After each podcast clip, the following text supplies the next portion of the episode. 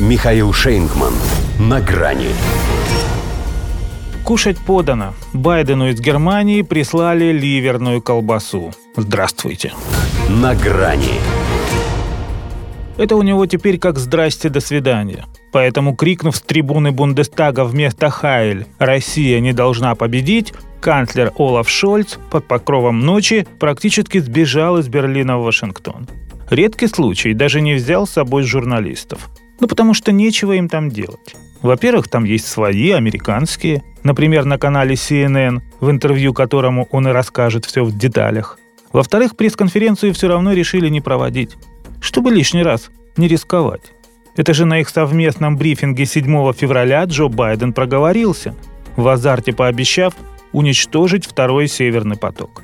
В итоге, чтобы дважды не вставать, они взорвали оба, но важно, что новый лидер, как тогда еще казалось, суверенного государства, между прочим, локомотива Европы, сам не взорвался, услышав такую угрозу из уст гостеприимного хозяина. Именно в тот момент и стало ясно, что страну с неоднозначной, но великой историей возглавила половая тряпка. Поэтому он и теперь, после расследования Сеймура Херша, помалкивает. А что тут скажешь? Его уже предупреждали. Стало быть, соучастник поэтому вряд ли заикнется об этом и на их закрытом свидании. Да и не затем приехал. Не посмеет он пикнуть и о том, что Соединенные Штаты продолжают вытягивать из его экономики уже последние нитки, своим американским протекционизмом и диктатом, по сути, распуская немецкую промышленность. Ибо если в ней что-то и должно работать, то только на Вашингтон.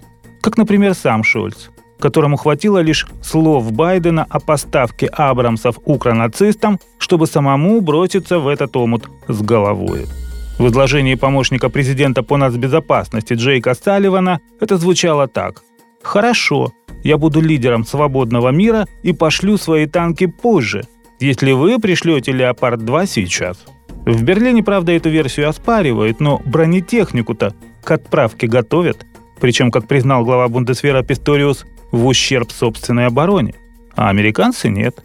Вообще никогда еще Германия не была такой жалкой, зависимой и ничтожной. Даже когда была полностью уничтожена, все-таки сохраняла надежду на новую жизнь. Да и правили ею после Второй мировой в основном, что не канцлер, то личность. А теперь беспросвет, блеклое недоразумение.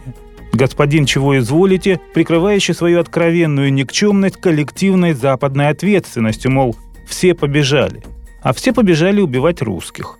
Поэтому чего они с Байденом хотят, понять несложно.